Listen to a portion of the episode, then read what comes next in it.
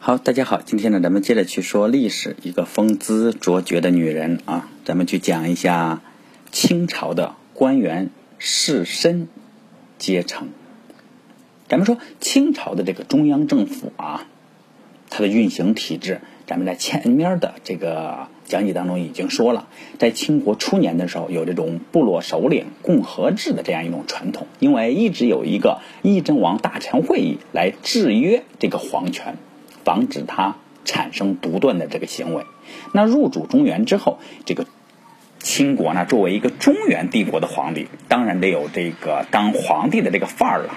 再也不能够像蛮族以前的时候那样搞什么共和了。所以说，到了雍正年间呢，就确立了这个军机处，他取代了这个议政王大臣会议，那就成了清国的真正的这个决策机构。从此以后，这个清国才真正的像一个皇权专制的中原帝国了。那内阁啊是由这个满汉大臣所组成的，规定的是什么呀？满汉大臣的人数要相等，每天呢都是和这个皇帝去开会。当然了，其中最主要的工作就是汇报工作了，因为咱们说这个决策机构啊是军机处。决策权既然不在这儿，那这个内阁就相当于一个什么了？更像于是一个秘书处，就是一个执行机构，就是管辖下属的所谓的这个中央六部的这个日常工作，决定权还是在军机处那儿，在皇帝这边。咱们说制度跟民国差不多了，那清国有一个明显的比明朝改进的地方，那就是一方面呢，这个清国没有这个特务体系了。其实这实际上是一个非常了不起的改进了啊！因为官员的这种自尊心呐、自信心又找回来了。每天生活在恐惧当中，你觉得还能行吗？那另外一方面呢，是这个清朝呢吸取了这个明朝的教训，清国已经开始明令禁止太监干预国家政治了。咱们知道啊，自从这个明朝啊取消了这个丞相的这个位置之后。咱们说固然是从什么呀？从体制内消除了唯一可以威胁到这个皇权的这个权臣的出现，但是另一方面，你想想，没有了宰相，那所有的工作都加到皇帝一个人身上了，那皇帝的工作量就大了。你想想，既是董事长，又是首席执行官，那都是一个人，你既是决策的制定者，还是这个执行者，那这个制度其实对皇帝的这个精力还有体力啊，挑战性是非常大的。咱们说，或许啊是借鉴了明朝的这个亡国的这个教训，再或者啊就是这个清国的这个教育体系做得非常好。反正是咱们说，从清朝入关以后，历代的这个清朝的皇帝都是非常的勤奋，工作是相当的勤奋的，不像咱们说明朝的那些皇帝们一代一代的就跟国家不是他们自己家的一样，天天就是这儿玩那儿玩，几十年不上朝。天天在后面炼炼丹呐，什么做家具啊，做木匠。不过咱们在这里要给大家确定一个概念了，这个概念就是在皇朝时代，这个国家啊，还真的就是皇帝人家自己家的。咱们说一个有责任心的这个皇帝，那就为自己的家业考虑嘛，为自己的子孙去考虑。从他的主观意愿来说，那就是想着把百姓给照顾好了，因为这样他们作为皇帝这一家的江山才能够千秋万代嘛，对不对？这是咱们说的这个清朝的这个中央机构，那地方机构是什么呀？地方机构它主要管辖的，咱们说关内的这十八省，称之为什么呀？汉人十八省或者汉地十八省，基本上沿袭的或者沿用的就是明朝的那个体制。每一个省有一个巡抚，两个省之上有一个总督。但是这个总督和巡抚之间呢，其实并不存在着这种隶属关系或者上下级关系或者汇报关系，各自呢都。独立的向这个中央去汇报，因为这两个职位他所管辖的，他所侧重的那个重点是不同的。比如说这个巡抚啊，主要是什么呀？管理的是各省的这种民政，比如说收个公粮啊，什么管理一下这个税收啊等等。而总督呢，则主要是偏向于这个军事。咱们说清朝的这个国策之一就是什么呀？首宠满洲。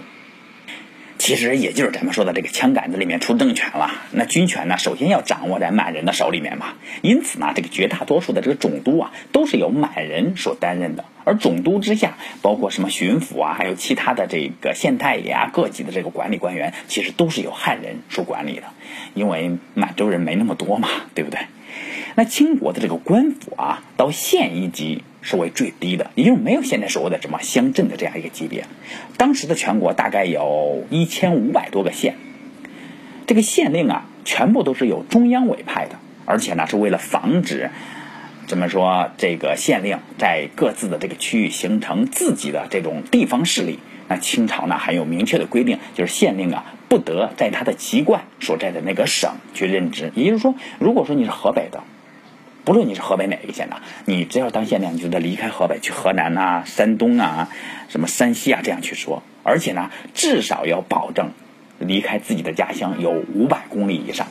比如说，你要是这个家是邯郸的吧，举个例子来说，邯郸，呃，特别接近于安阳这一块。虽然说安阳它属于河南省，而这个邯郸属于河北省，但是如果说这两个县之间没有超过五百里以上，那你也不能够在这儿。去任职，咱们说老实话啊，这个清朝的县令啊，其实是蛮有挑战性的一个职位。今天咱们说中国一共有多少个县？一个县里面，你想想有多少个部门了？多少编制内的这个公务人员还有官员呢？但是在清国的时候，清朝的时候，一个县呢只有十几个在编的这个职员，那最多的这个县，公务人员也不过有就二十来个人，这其中还包括什么衙役啊这些人呐，所有都包括。所以说，在清朝当县长啊，是非常累的一件事，而且你必须能够胜任什么法官呐、警察局长啊、卫生局长啊、消防局长啊、税务局长啊、宣传部长啊，还有教育局的局长啊等等的所有的职务都归你一个人管，而且就归你兼任。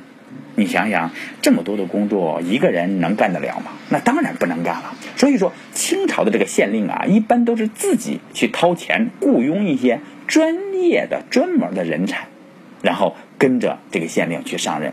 那有人说了，那所谓的村镇呐，县长管不到的地方怎么办呢？怎么办？其实也好办，因为在县城之外的这些治理啊，更主要的是依靠当地的那些士绅来完成的。有人说了，士绅是一个什么玩意儿了？那咱们呢，下面就详详细细的去说一下清朝的这个。士绅阶层，咱们说要了解这个清国的这个士绅阶层啊，咱们先得说说清朝的这个科举制度。虽然咱们在下面一节去讲这个，嗯，最专制的那个明朝的时候，说了一下科举制度，到了明清时代的科举制度的这个发展，但是呢，在这里呢，咱们还要认真的去说一下这个科举制度在清朝的时候它的一些情况。咱们说抛开中国。科举制度的这个内容不说啊，它考什么咱们不提，不说这个朱熹的理学啊，咱们都不说这个。科举制度本身这样一个制度的设置，实际上是真正中国能够值得夸口的一个文明制度。因为科举制度啊，是人类普遍还处于这种世袭阶层的时候。第一个为社会的这些下层的这些家庭的这些孩子们提供了一个可以通过公平的那考试，通过公平的竞争来改变自己人生的轨迹，进入上层社会的一个机会。事实上啊，在今天的这个平民社会里面啊，咱们说中华的这个文明传统里面，对全社会、对全人类贡献最大的、最直接的，其实就是这个科举制那清朝的这个科举制度啊，也是继承了明朝的那一套了，统编教材啊，什么官方办学呀，不允许私方办学啊，等等等等。考试呢分成三级，也就是说，你必须要考上举人，或者说你更进了一步啊，必须得考上进士，才具备了这个做官的资格。但是，一旦咱们说，你考取了这个秀才，有了秀才的这个名号，那你就已经算是有功名了，一样去享受社会的各种特权，比如说免除徭役啊，又比如说可以直接的去见县令啊，见了县太爷之后不用下跪了呀。还有一条非常重要的，那就是清朝呢废除了明朝开创的那个对世人的那个体罚羞辱的这样一个制度，在清朝，只要你考取了功名，是免于刑罚的。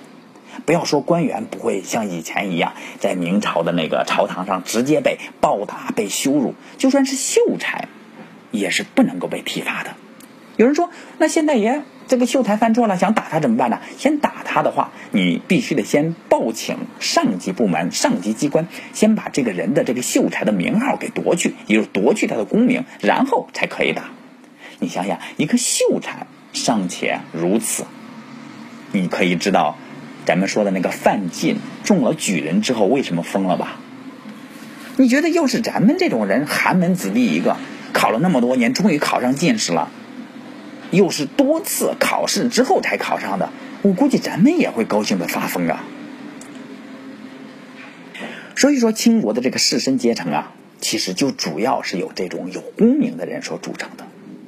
咱们说清朝时候的官员呢，已经不是这种终身待遇了。比如说你退休了，国家就不管了，就回到原籍的这个乡下去做乡绅。那另一方面呢，那咱们也知道清朝的这个官府的编制很小，那大批的考取举人的只能在那候补着去等着了。要等到有了空缺，比如说这个县长他死了，然后你才能够上任去接替下一任的这个县官去做县长。那在这个候补期间呢？那这时候你怎么办呢？你只能回到自己的家乡去做乡绅呢。而清国的这个基层管理就是靠这些士绅阶层来运作的。大家要明白，咱们说随着时代的这个发展，现代化就是说一个全民教育的时代到来了。而在一八零零年时代的那个清国教育，咱们前面也在说，它真的就是一个高消费的活动。如果说咱们硬拿现代的这个学位去套当时的这个秀才啊，还有举人呐什么的，我觉得秀才在那个时候大致相当于现在的这个大学毕业的这个学士吧，而举人呢就相当于算是硕士了，这个进士呢就相当于算是博士了。但是呢，也不能够完全这样，呃，机械的去对比，因为在那个时候，无论你的秀才啊、举人呐。还是这个进士啊，都要比现在的大学毕业生啊、硕士啊、博士啊要强很多很多了。那咱们说，既然你想考秀才，想去考举人，想去考进士的话，那你首先第一步呢，要去上一个私塾，也就是今天咱们说的这个幼儿园呐、中学，还有初中、高中这样一个阶段。在当时的清国啊，都是由私塾来完成的。在私塾这样里面教学的就是这种秀才。那有的秀才呢是自己开业，自己教学生，而有的秀才呢，就是有雇于、受雇于那些有钱人，给人家当家教，或者说是大家族啊，嗯，当那种职业的教师，就跟现在的这种培训老师差不多，他去教授学生。当然了，这个这些秀才啊，还包括什么呀？呃，教化、劝诫这个乡亲们的这个纷争啦，帮助乡亲们去写信、写公文的诉状啦。而当时的那些百姓啊，普遍都非常信服这些有知识的、有呃文化的这些文化人了。这是咱们说的私塾。那咱们其实前面也在说了啊，从明代开始啊，这个书院呢都被压制了，取而代之的就是这个官学。那官学又是怎么样一回事呢？咱们说这个官学啊，就是遍布中国各地的这个文庙。嗯，这个。就是中国最基层的这个官学了。中国的传统是历来尊崇孔子的，各地都有这种文庙，也就是说，咱们小老百姓所说的那个孔子庙。这个文庙啊，不仅仅是祭祀和供奉孔子的地方，更是一个学校。这就是咱们所说的那个庙学，同时呢，也类似于地方的这个历史博物馆。比如说，呃，这个地方出现什么样大人物啦，出现什么贤人的事迹啦，还有什么那种孝子啊、烈女啊，都被写入地方志里面，放到这个文庙里面作为一个记录。那士绅们的一个重要工作啊，其实就是运作和维护这个文庙。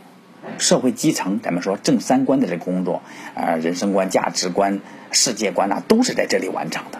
哪个乡出现了一个贞洁烈夫，什么上夫之后被。逼着改嫁，一直都不从，宁愿自己去吃苦，守寡到底。那士绅们这些老爷们呐，肯定会夸奖他杰夫啊，杰夫啊，给他再弄一个牌坊，然后把他当成妇女们的这个好榜样。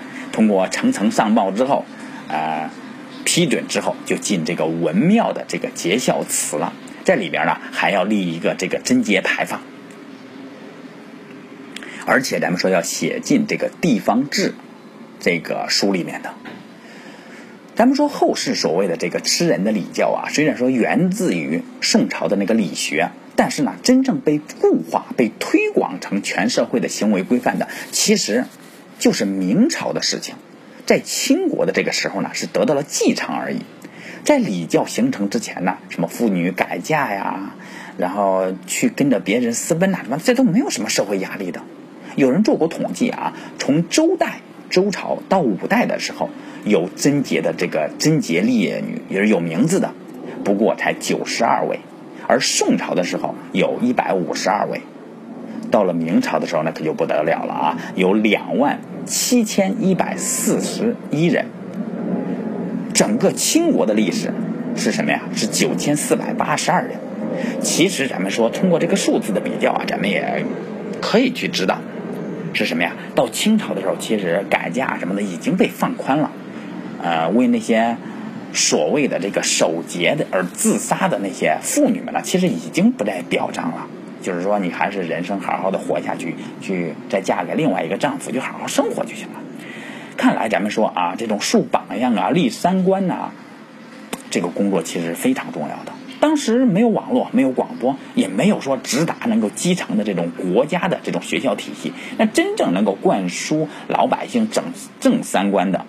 就是这些士绅的这些阶层，那除了教化百姓之外，这个士绅阶层还相当于，嗯，兼任着啊管理的这个基层的这种行政管理工作。比如说地方上要兴修一些水利工程啊，铺设一些道路，还有桥梁啊。比如说，呃，这个五保户家庭要去照看呐，还有这个家里面就有一个孤儿寡母的没人照顾了，还有包括这日常的这个村里面。这些日常的纷争啊、争斗啊等等，都有这种士绅们去管理，也就是咱们现在的农村里面那个管闲事的那样的人，其实都是从士绅这里面演变过来的。呃，咱们说从明朝末前呢，这个天下不是大乱了吗？士绅呢就又多了一个任务，这个任务就是什么呀？组织地方上的这个乡勇民团，就保境安民。咱们说日后鼎鼎有名的这个曾国藩的湘军，啊，李鸿章的淮军，其实就是起源于这个传统。那咱们说了这么多，咱们还是来总结一下一八零零年之前的这个清国的统治阶层吧。首先呢，咱们说满人呢是高高在上的，其次呢，中间是些这些阶层的官员，主要是由这个汉人来管理了。最后到了乡下之后，这是完全依靠那些士绅阶层进行基层管理。咱们说传统的这个中国的历史教育啊，其实是唯物历史教育，唯物历史观的教育，因为。咱们说，在现代的这个课本里，特别是中华人民共和国成立之后，信奉的是什么呀？马克思啊。那马克思，咱们说他根据他自己所观察和理解的这个欧洲历史，总结出来的这么一套的历史观，就是唯物历史观的教育。那整个欧欧洲的这个封建社会的解体啊，走向近代化的这个过程当中，他认为，就是马克思认为，他说是新兴的这个城市。资产阶级的力量战胜了所谓的封建地主阶级的力量。那这种世界观呢？这种历史观呢？其实连欧洲的历史都无法解释的通顺，那更不要说来解释中国的历史了。用阶级这种类似于或者说似是而非的一种社会概念去解读中国的历史和社会是说不通的。我们可以看到，这个士绅阶层里面固然是有一些有钱的这个地主，但是。同样还有一些什么呀？靠教书育人，还有谋生的这样一些穷苦人的这样一些秀才。当然了，咱们说家里有钱的这个秀才也不用出来教书育人了，也不用谋生了。另外一方面呢，单单如果说你是一个有钱的地主，你也没有什么知识，也没有什么文化，你是无法成为乡亲们信服的这个乡绅的。但是如果说你要按照这个。呃，唯物主义的这个历史观的话，经济基础决定上层建筑来解释的话，你怎么能够解释那些穷苦的那些靠给别人教学为生的那些秀才当商呃当乡绅当士绅这样一个问题呢？咱们说中国社会所谓的这个士农工商这样一个阶层的划分，最早的记录是出自于先秦的这个法家管仲，但是啊。它真正的形成阶段，一直到了明清两朝的时候才真正形成了。那个贯穿着法家思想的那个重版易墨的那个时代才真正到来了。那社会民众对这种有功名的读书人呢，是你其实是心里面怀着一种敬畏和顺服的这样一个心态的，因为他们认为他们是知书达理的那些贤人嘛。咱们说会读书的人呢，其实就是有本事的人，也只有说是那些有本事的人才能够把书读读好。书读的好了，那你的才干就会越大。那这个传统呢，其实是一直延续到二十世纪末。我小的时候，人人还说呢，你考上大学了怎么着着？你考上大学了怎么着怎么着？其实就是这样一个传统。咱们说，甚至啊，一个物理学博士跑出来说人类的这个历史，讲人类的历史。咱们嗯，听说过韩愈曾经说过这样一句话：“师者，传道授业解惑也。师不必不如弟子，弟子不必不如师。所谓传道有先后。”闻道有先后，术业有专攻，如此而已。咱们说，一个物理学博士，他不一定懂得人类历史、人类社会还有农业生产。但是，即使是这样一个博士，他跑出来，那小百姓、小老百姓都会认为什么呀？大博士都这样说了，应该就是这么回事嘛。他也是非常幸福的。就好像回到家里面，现在也是一样。有的人常常问：这个字怎么写呀？那个字怎么写呀？那个三个龙合起来，这个字念什么呀？比如说，我们去西安了之后，那个那个什么 “biang biang 面”，那个 “biang biang” 怎么写？他这样去问你。有时候你想想，我是学数学的，或者说我是学经济的，我没有学过历史，那我当然不知道了。他们就觉得，咦，你这几年学的是什么呀？就是说，在他们的心目当中啊，只要你上了大学，你就应该什么都知道，特别是眼巴前的事儿。这就是一个传统性下来了。咱们再举个例子来说，当年这个辛亥革命的时候，这个孙中山虽然说没有完成过任何正规的这个博士学会的学习，但是呢，他对外宣称的是什么呀？孙逸仙博士。那甚至当别人有人指出来之后，这个孙中山还说什么呀？我是医生啦！这个医生的英文不就是 doctor 和博士一样的吗？咱们说孙中山这样去说，就有点狗带嚼子糊了呀！你见过厕所里面贴广告的那些医生？贴了那么多，大家承认他是医生吗？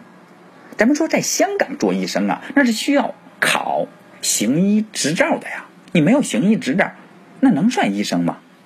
咱们说孙中山医生，可是从来没有获得过任何的这个医生执照啊。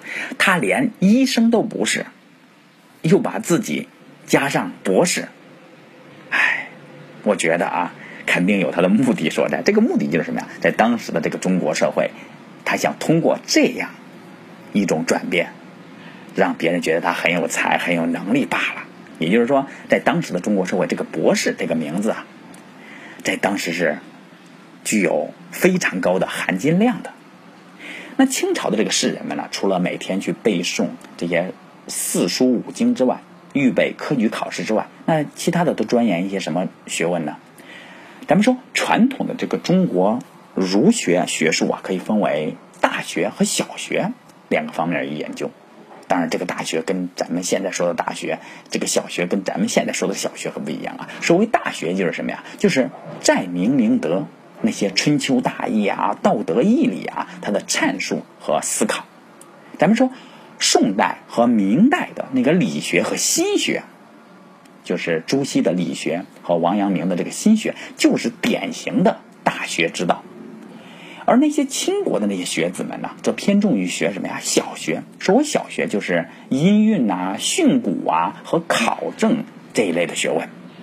比如说，这个清朝的这个学术传统里面，其实是一反明宋的那个空谈义理，而转向了什么呀？经世致用的这样一种考察方面上来。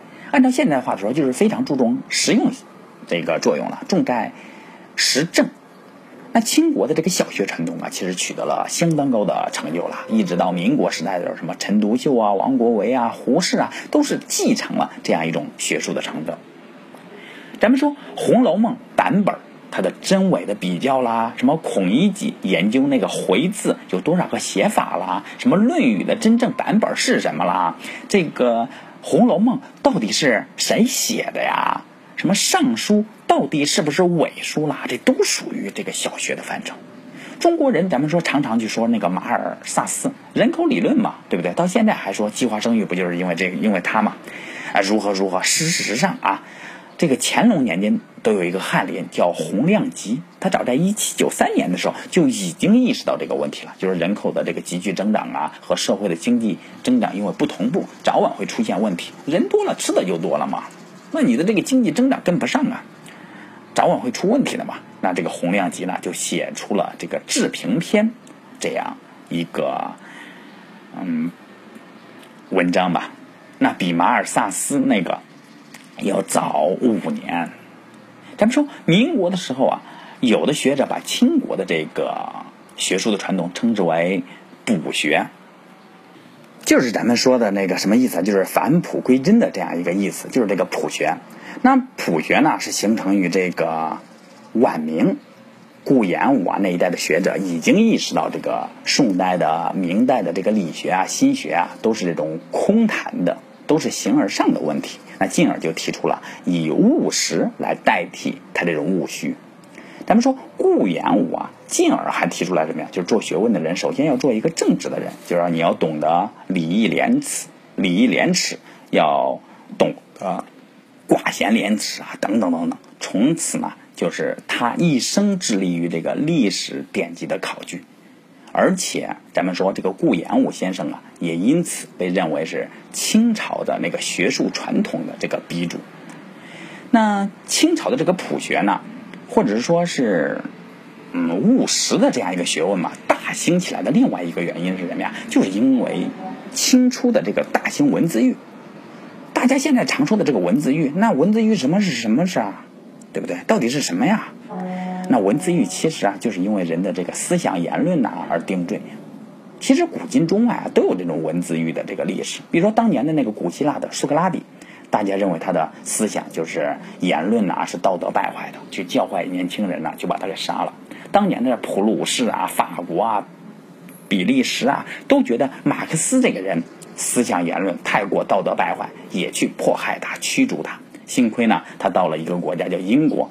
那个地方保障言论思想自由嘛，这个马克思呢才有了这个容身之地。那清国的立国之初啊，就是忌讳有人散布这个反清的言论，然后对这个思想学术工作啊是看得非常紧的。比如说出了明史案呐、南山集案呐、吕留良案呐等好多个案子。这个乾隆皇帝当皇帝之后，他宣称的是什么呀？朕从不以语言文字罪人。但是他说是这样说了，整个清朝时代文字狱最为鼎盛的就是在乾隆年间。那咱们说，在这种文字狱的压力之下，在这种外部情况之下，那这些学者当然觉得，去古代那里边去考究一下，这个尚书是伪书还是真书，什么这个嗯《红楼梦》有多少个版本等等，哎，这就安全多了嘛。那清国的文字狱呢？表面上咱们说确实是统一了这个思想，保障了这个皇权的稳固。但是当这个西方人这个洋枪洋炮打开中国的国门之后呢，那问题就大了。因为咱们说体制内没有人再去搞这种思想争鸣了，因为所有的思想都被统一了嘛。